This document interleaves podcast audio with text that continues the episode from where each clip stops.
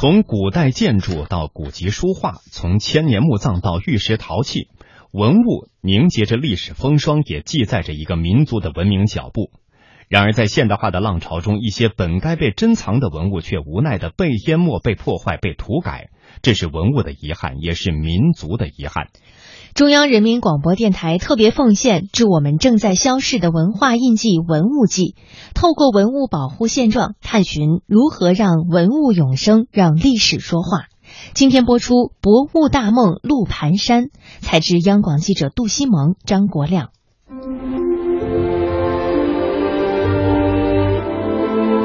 有视觉的第二天，我将向世界，向过去和现在的世界。匆忙望上一眼，我想看看人类进步的奇观，那变化无穷的万古千年。这么多的年代，怎么被压缩成一天？当然是通过博物馆。美国著名盲人作家海伦·凯勒，《假如给我三天光明》。过去是打开未来的钥匙，博物馆。就藏着各种这样的钥匙。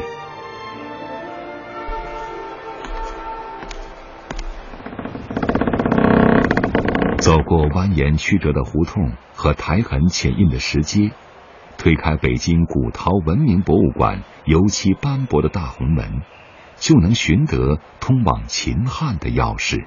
陆先生最喜欢的这一件金乌瓦当，汉武帝甘泉宫的用瓦，振翅飞翔的感觉。他自己配的是“玉兔依然缠电影，金乌出世且珍藏”。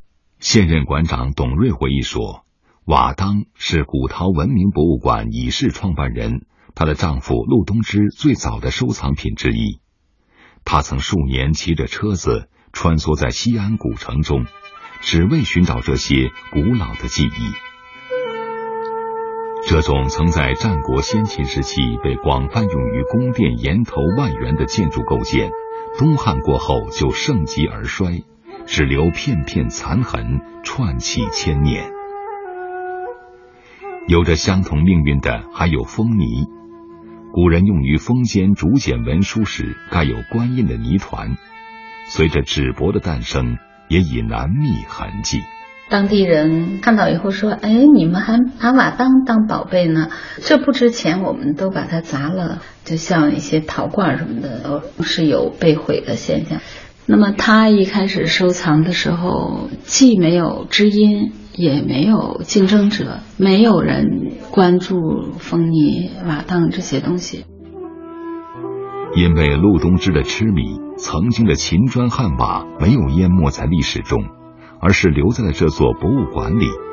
其中近千枚秦风泥，更勾画出中华第一部百官表和地理志。作为北京最早获批的一批民间博物馆之一，一九九七年古陶文明博物馆的开馆日也在流火的季节。但董瑞坦言，跻身地下室近二十年。一天两三人的参观流量，让他们很难感受外界的热度。去年我们基本的费用大概是一百万吧，亏损还不可以通过年检，只能去自己贴进去了，大概四十万吧。文物局应该是购买服务这样的，低门票是补贴啊，给了十万吧，这样的一个担子，十九年没有变。朝闻道，夕死可矣，这是一种境界。但对怀抱着博物之梦的民间博物馆主来说，朝兴夕亡却是最真实的无奈。杭州八十二岁的李嘉林还记得，十年前还曾有七家民间博物馆跟他比邻，古钱币、古玉不一而足，而现在只剩他自己勉强支持。子女把他的吴越古陶瓷博物馆看作无底洞。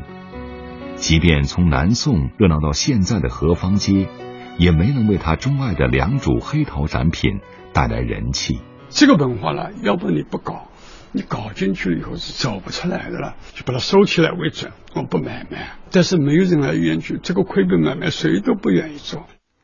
李嘉林的疑惑也在每一个民间博物馆馆主的心中。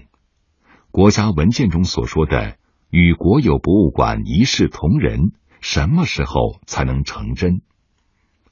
而身份为私、作用为公的特殊定位，却同样让管理部门陷入两难。杭州文物局文物处副处长郎旭峰坦言，有些人兴办民间博物馆的目的并不单纯。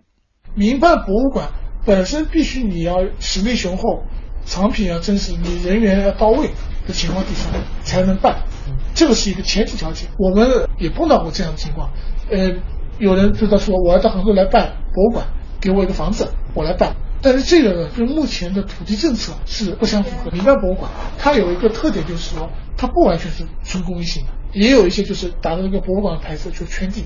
从自己的官方身份来说，郎旭峰虽然感慨于民间博物馆主的热情，但却难从理智上认可。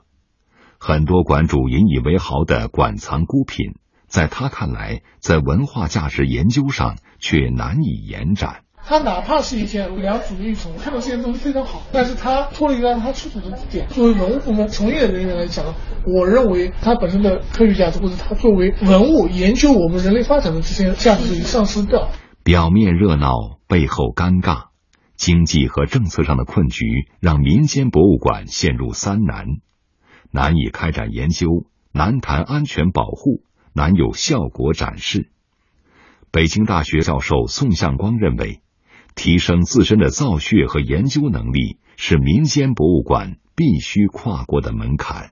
现在也是在试点、定点的去帮助一些民办博物馆，然后对他的藏品做一个整理方面的工作，指导他怎么样对自己的收藏来做一个鉴定、做一个登记。这是一块什么时候的砖？汉代的。这个能看出来是什么吗？有点像金乌的感觉。哎，你说对了，这个是金乌，这个是玉兔，嗯，中间是西王母。董瑞已经和北京园林博物馆谈好，下月中旬共同举办一场汉代画像砖的展览。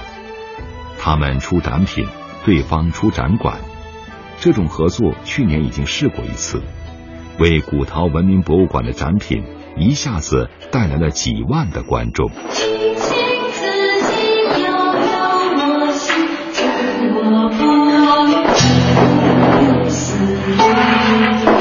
今年，董瑞还考虑在展览中加入舞蹈元素。距离开展还有半个多月，从汉墓壁画、木俑陶文中挖掘创作的汉代舞《铜雀记》正在上演。舞台上，舞者鼓起长袖，饮宴投壶，就像画像砖上静静刻画的宴乐百戏，穿越时光隧道，在眼前复生。